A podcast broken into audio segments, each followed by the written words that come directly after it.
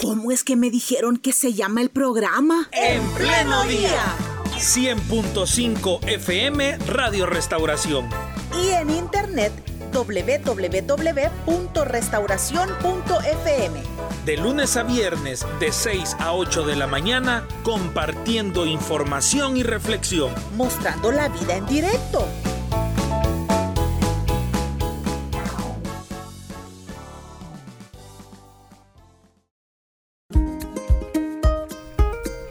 Damos la bienvenida hoy a nuestro programa al doctor Víctor Segura. Él es médico internista e intensivista.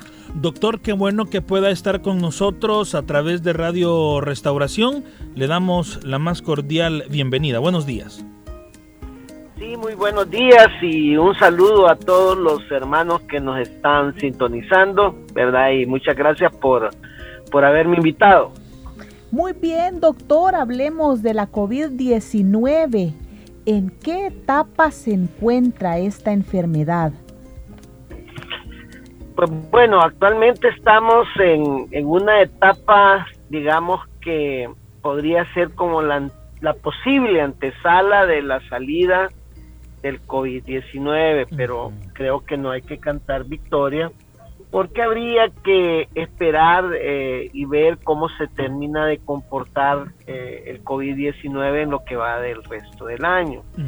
Por lo tanto, no creo que valga la pena o que es de mucho riesgo abandonar las medidas que hasta ahora se han logrado instaurar con bastante disciplina en la población. ¿Por qué razón decimos que es la antesala?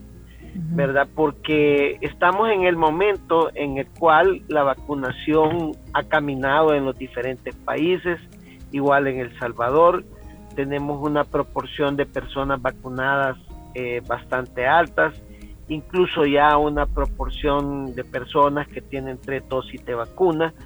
Y por el otro lado, estamos inmersos ahorita en una ola de la variante Omicron, en la cual eh, el porcentaje de población infectado, de acuerdo a los números internacionales, es bastante alto. Entonces, si ya sumamos, sumamos las personas que tienen una inmunidad natural por, por la infección del Omicron, más las personas vacunadas, pues la proporción de personas dentro de la población con una inmunidad contra el virus es bastante alta. Eso nos podría hacer pensar que para los próximos meses del año, al menos un periodo tal vez de seis meses, la proporción de infecciones pudiera reducir. Pero eso está por ver, ¿ok? Doctor, ¿sucederá lo mismo que al inicio de la pandemia, que de repente países asiáticos o europeos eh, vayan determinando que esto pasa de pandemia a endemia o empezará a considerarse como como las enfermedades habituales, que quizás no hay una rigurosidad en las estadísticas o en las medidas, y luego eso va a ir también cambiando las decisiones de países como América Latina. Sí, hay que, hay que entender algo que creo que es muy, muy importante. el, el proceso de cómo está evolucionando la pandemia tiene un desfase que puede ir entre uno a dos meses entre lo que pasa en, en otras partes del mundo, en Europa y en Estados Unidos, a lo que observamos en nuestro país. Como ustedes habrán observado con la variante Omicron, pues que primero fue descrita en Sudáfrica, luego comenzaron a aparecer casos en Europa, después en Estados Unidos, llegó el momento en que la cepa constituía casi entre el 80 al 90% de los casos infectados y de repente por ahí en diciembre comenzamos a ver los primeros casos en El Salvador. ¿A qué se debe esto? Pues bueno, que el, el virus igual que las personas viaja, ¿verdad? El virus viaja dentro de las personas que se movilizan. Entonces, o sea, el, la movilización de las cepas pues comienza en el país a donde la cepa, eh, perdón, la variante surge. ¿Verdad? Y en ese país donde la variante surge, a medida las personas tienen movilidad a otros países, van llevando eh, esta variante a otros países Y así de esa forma la variante se va moviendo entre poblaciones. Entonces nosotros tenemos un desfase aproximadamente de uno a dos meses. ¿Qué quiero decir con esto? Que casi siempre vamos a observar que los primeros, eh, los primeros hallazgos y los primeros eventos de, de los cambios de la pandemia se van a dar en otros países y no en El Salvador. Y eso nos puede alertar a nosotros aproximadamente de lo que puede llegar a suceder acá. ¿Verdad? Eso es, eso es importantísimo tenerlo en cuenta, ¿verdad? Porque si ustedes se habrán fijado, en Europa habían reducido bastante y considerablemente las medidas de protección. Y a medida se redujo las medidas de protección, posteriormente con el surgimiento de la variante Omicron, los casos eh, se elevaron a tal grado que nuevamente Europa entró en alarma y, en un aislamiento, ¿verdad? El caso, por ejemplo, de Alemania, que, era un país donde incluso hablábamos con personas o colegas que, habían estado de viaje, nadie usaba mascarilla y ahora la mascarilla la están exigiendo por todos lados. Entonces, eso es algo que, es importante conocerlo, creo yo, y tenerlo en mente.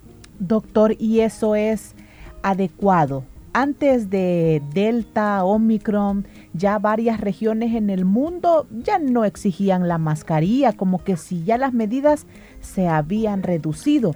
Luego vino Delta, Omicron, otras variantes y empezaron otra vez a pedirlas de obligación.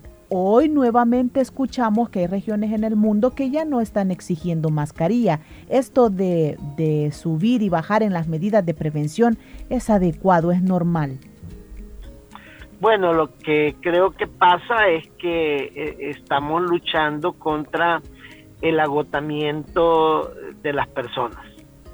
El portar mascarilla eh, no era algo usual, natural dentro de todos nosotros, no deja de ser de alguna manera incómodo y obviamente eh, eh, no es algo que, guste, ¿ya? Entonces el problema es de que eh, en, la mente y en el deseo de todos nosotros está el podernos librar de todas estas medidas y volver a nuestra ansiada comodidad, ¿ya? Pero lastimosamente el virus no, no juega ese patrón de sentimientos, ¿verdad? Eh, por eso decía yo que creo que tenemos que conservar las medidas y la disciplina que se ha logrado, ¿verdad? Porque sí creo que en eso, eh, en eso la población ha, ha realmente participado activamente, ¿verdad? Y de verla, tenemos que conservarla, porque si bien existe un optimismo eh, parcial con respecto a lo que pueda pasar después de que la variante Omicron haga su, su salida, ¿verdad? Eh, pueden existir todavía riesgos. La, la, única forma de saber qué pasará es eh, observar qué pasa en el tiempo y, y, hacernos una idea. Pero las medidas deben de mantenerse con suma cautela hasta que hasta que no salgamos completamente de la pandemia. Doctor, el, sistema público de salud de nuestro país necesitará algo adicional para, para que de ahora y hasta, hasta siempre, diría yo, eh, se lidie con, la COVID-19. Miren, yo creo que el, trabajo que, que, se ha realizado, yo creo que es bastante bueno, ¿verdad? Eh, el problema tal vez eh, y que en algún momento se ha achacado al ministerio eh, es la información, la data, que tanta, que, tanto la data que hay es una data muy eh, limpia y también muy fidedigna. Pero independientemente de eso, creo que las medidas han sido buenas. Creo que, que la población ha acatado también con mucha disciplina las medidas. Como ustedes habrán visto, la vacunación caminó, ¿verdad? Y creo que caminó muy exitosa. Primero hubieron vacunas disponibles de todos los tipos. Eh, tuvimos Sinovac, tuvimos este Pfizer, tuvimos este Moderna, tuvimos AstraZeneca. Hemos tenido de las mejores, al principio que no habían vacunas, teníamos vacunas, que tal vez Sinovac no ha sido la mejor vacuna, pero la teníamos. Y luego posteriormente fuimos teniendo de las mejores vacunas y se fue observando un proceso de vacunación muy bien pensado, tratando de cubrir eh, los segmentos de población de riesgo y en una forma bastante exitosa, ¿verdad? Entonces, eso yo creo que ha sido algo muy bueno. luego, dentro de la parte asistencial, creo que el desarrollo y surgimiento del Hospital El Salvador eh, ha permitido de que el sistema público, el seguro social, bienestar magisterial, etcétera, los sistemas de salud que existen en el país, tampoco se vieran eh, abarrotados, superados y entraran en una crisis tremenda en esta pandemia que exige tantas necesidades de salud. Así que en ese sentido creo que las medidas han sido correctas y bien aplicadas. Y si algo me sorprende muchísimo y un aplauso es para la población. Porque si tú sales al extranjero, tú te das cuenta cómo la gente no respeta las medidas en, los países desarrollados y en un paísito como El Salvador, ¿verdad? Donde parte de nuestro patrimonio es nuestra vida y nuestra salud, obviamente la cuidamos muchísimo y hemos visto que la gente se adhiere a las medidas. Doctor, preguntan nuestros oyentes eh, con efectos post-COVID, ¿cuánto tiempo dura la tos tan incómoda? Sí, dígame, eh, que entró una llamada y por eso eh, se interrumpió, creo. ¿Cuánto tiempo dura la tos tan incómoda luego de haber tenido COVID? Bien, eh, quisiera tal vez en ese aspecto explicar un poquito en el hecho de que quisiera, ¿cómo es que se llama? Explicarles un poco, ¿verdad? En el hecho de que, de que la tos, por lo general, los síntomas de COVID, los propiamente de infección del virus van a durar aproximadamente unos 7 a 10 días. primero entramos en una fase de infección del virus plenamente, donde tenemos tos seca, fiebre, eh, tenemos descarga nasal, podemos tener pérdida del olfato, podríamos tener diarrea, etcétera, mucho dolor de cuerpo, fatiga, o sea, esa es la, la fase de infección del virus y la tos puede estar presente en todo ese periodo.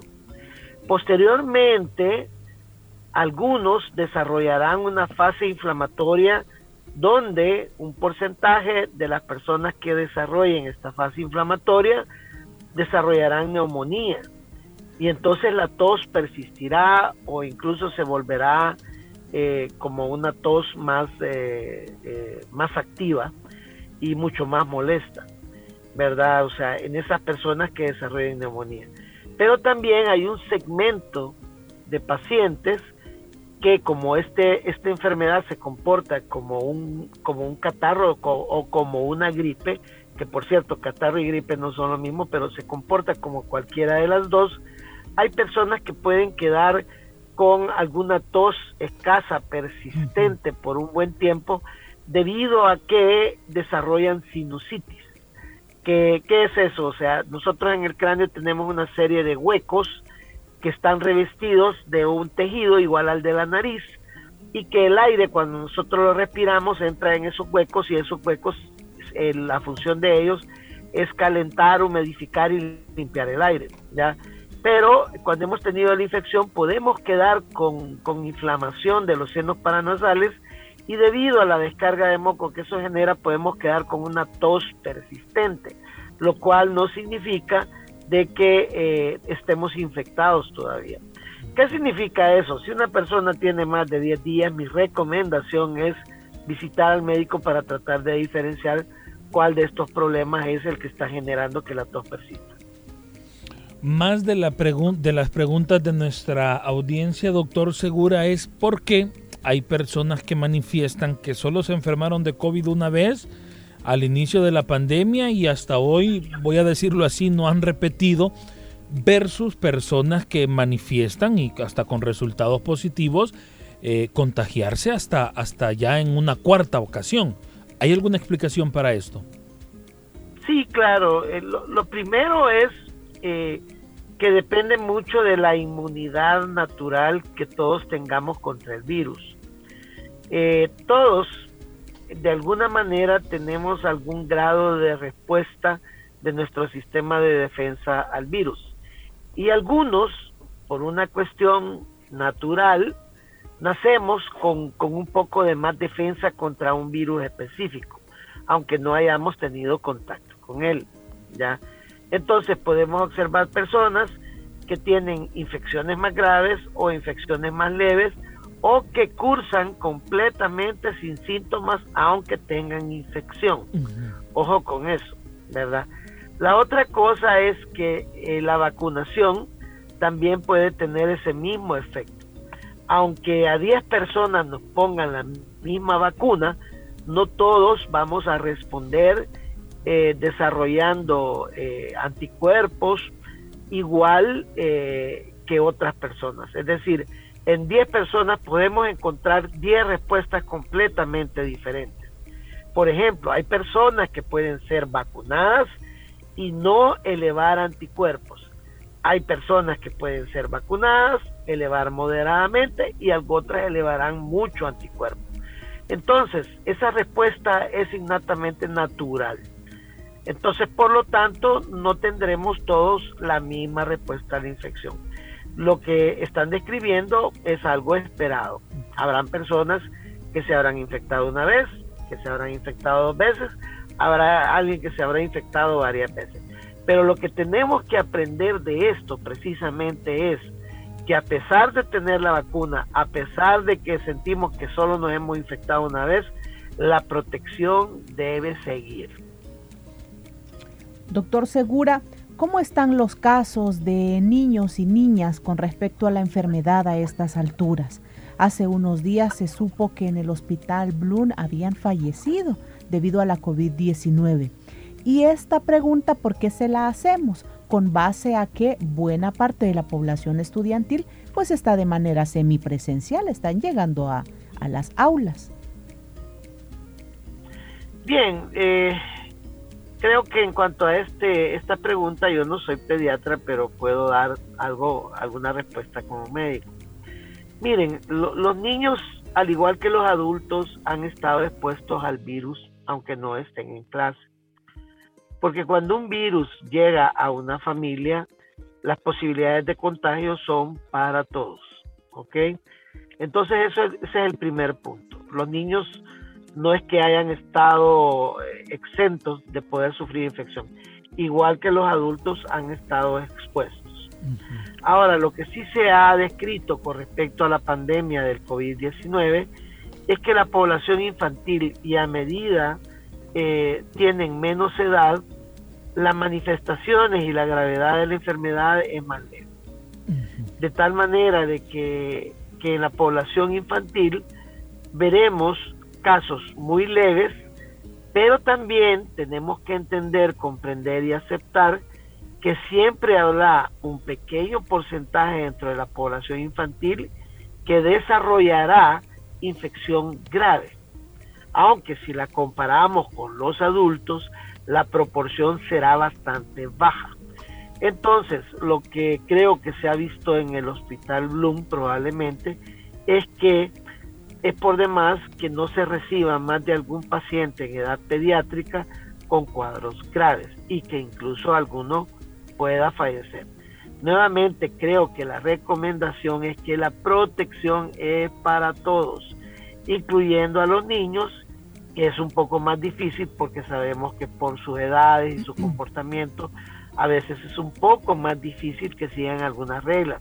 Sin embargo, ustedes podrán observar muchos niños en lugares públicos o en los buses que van completamente protegidos y obedecen a sus padres, siguen sus órdenes y ven que cumplen todas las medidas de protección. Doctor, aprovechando que estamos con este tema y también es pregunta de nuestra audiencia, ¿tiene conocimiento usted si ya hay eh, algún estudio, alguna estadística o alguna novedad en el caso de mujeres embarazadas que estando en gestación se contagien de COVID-19 o mujeres en embarazo que se que reciban las dosis de vacuna? Las mujeres pueden recibir la vacuna en cualquier momento, ¿verdad? De su gestación, ¿de acuerdo? Eh, también por el otro lado, una mujer embarazada cursará con la infección igual que una persona eh, adulta que no que una mujer adulta que no esté embarazada. Obviamente, por las condiciones del embarazo, lo más recomendable es que el obstetra esté pendiente de la paciente que esté infectada con COVID-19 y que esté cursando con un embarazo. Pero el, el, comportamiento va a ser muy similar. Muy bien. Vaya, doctor, así como va, así como va esto de, las variantes de la COVID-19 y que puede existir, como usted nos estaba diciendo al inicio, ¿verdad?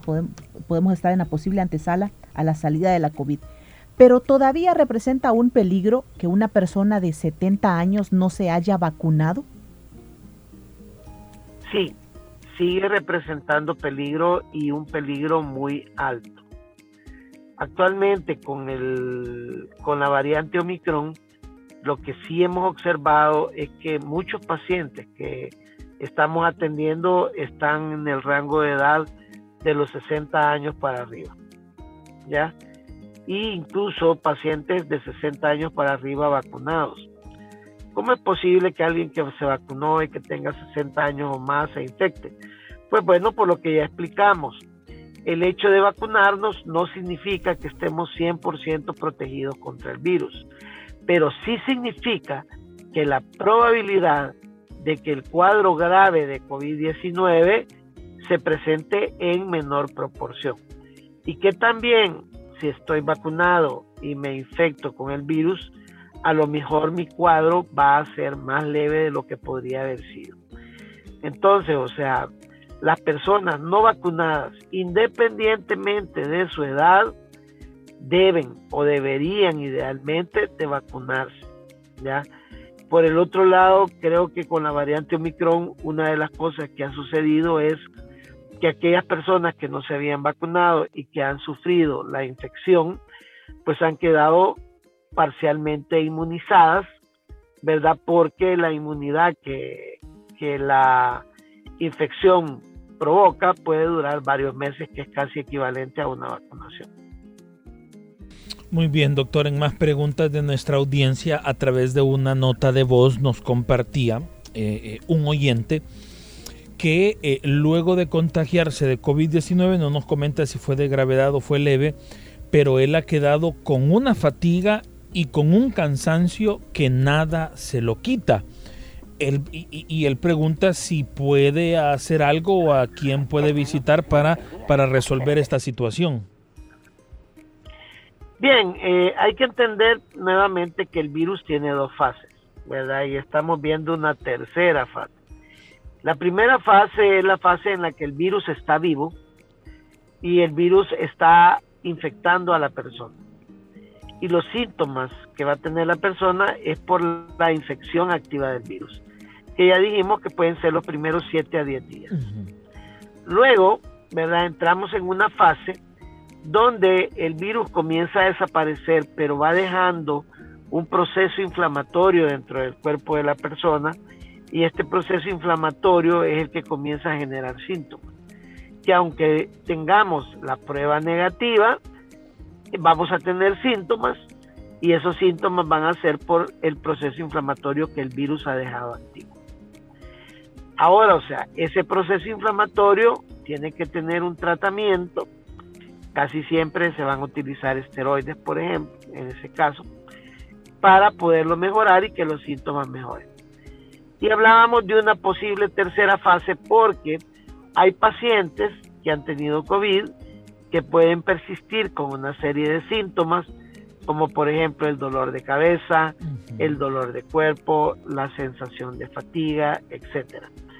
En este grupo de pacientes, una de las cosas que se puede hacer es realmente que pasen consulta con su médico y que su médico pueda evaluar los síntomas evaluar si hay residuos de inflamación en el cuerpo, que eso se puede hacer con una proteína C reactiva, un análisis de proteína C reactiva.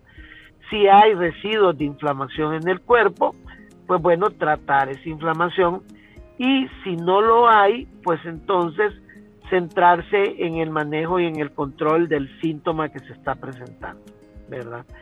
En este caso, las cosas más frecuentes que se pueden ver son dolores articulares o dolor de cuerpo. A veces estos pacientes pueden requerir, por ejemplo, consulta con un reumatólogo para tratar el problema articular porque se comportan con una artritis que puede durar varios meses.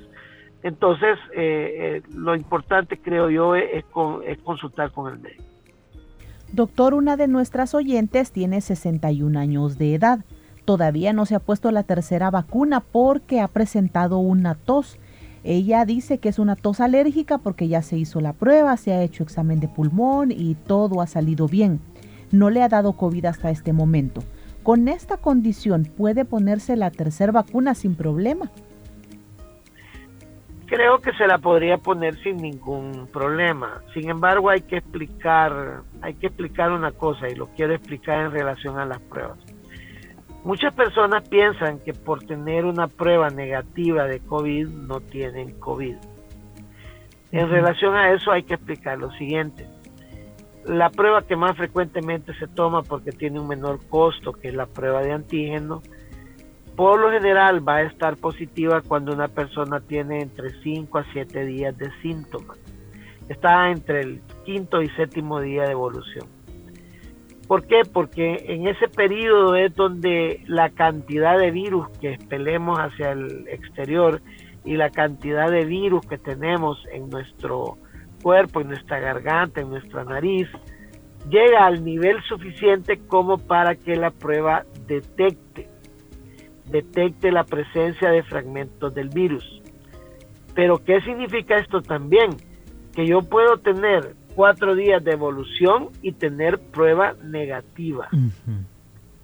Ya, la otra cosa es que también la PCR RT es una prueba que me permite detectar fragmentos del virus, pero que a veces, pasando del décimo día, del séptimo día en adelante, la prueba incluso puede estar negativa a pesar de que tengamos la infección. Entonces, el diagnóstico del virus no solo parte de la prueba, parte, número uno, si ha tenido un contacto con alguien que tenga la infección comprobada. Número dos, si tiene un cuadro compatible, clínico. Número tres, si tiene exámenes que indican que hay una infección de virus en el cuerpo. Y número cuatro, bueno, si hay una prueba que esté positiva. Incluso hay un número cinco, que es en aquellos casos donde se sospecha neumonía, el paciente tiene síntomas, la prueba está negativa, pero que el diagnóstico, para el diagnóstico final vamos a necesitar tomar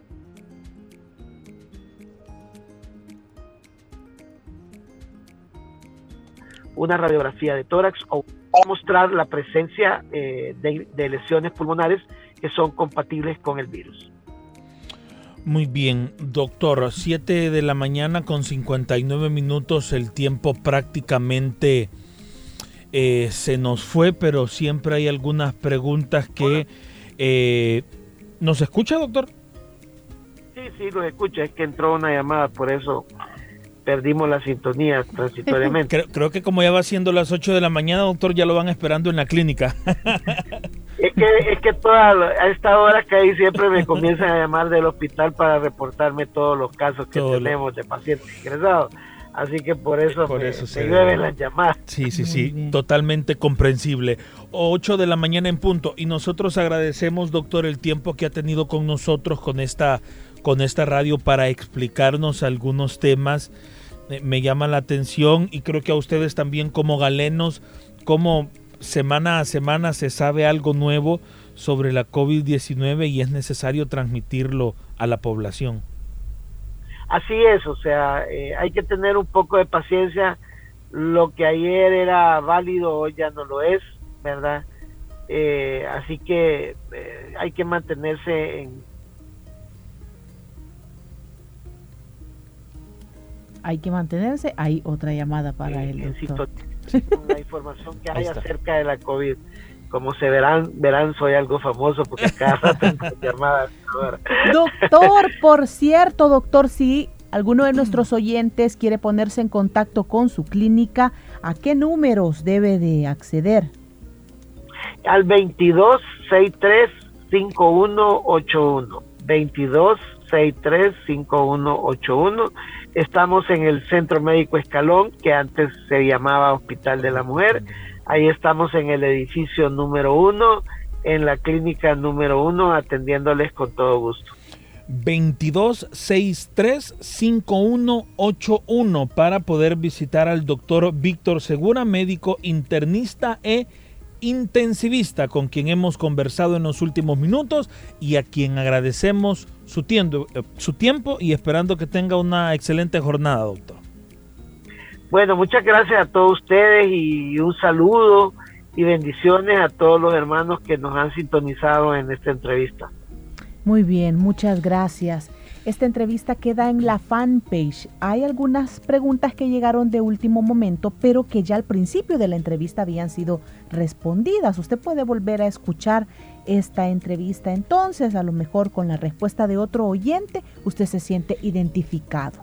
8 de la mañana con un minuto será hasta mañana si Dios así nos lo permite. Gracias por su preferencia y a cuidarnos, a seguirnos cuidando de esta enfermedad para protegernos a nosotros y también proteger a nuestra familia. ¿Cómo es que me dijeron que se llama el programa? En pleno día. 100.5 FM Radio Restauración. Y en internet www.restauración.fm. De lunes a viernes, de 6 a 8 de la mañana, compartiendo información y reflexión. Mostrando la vida en directo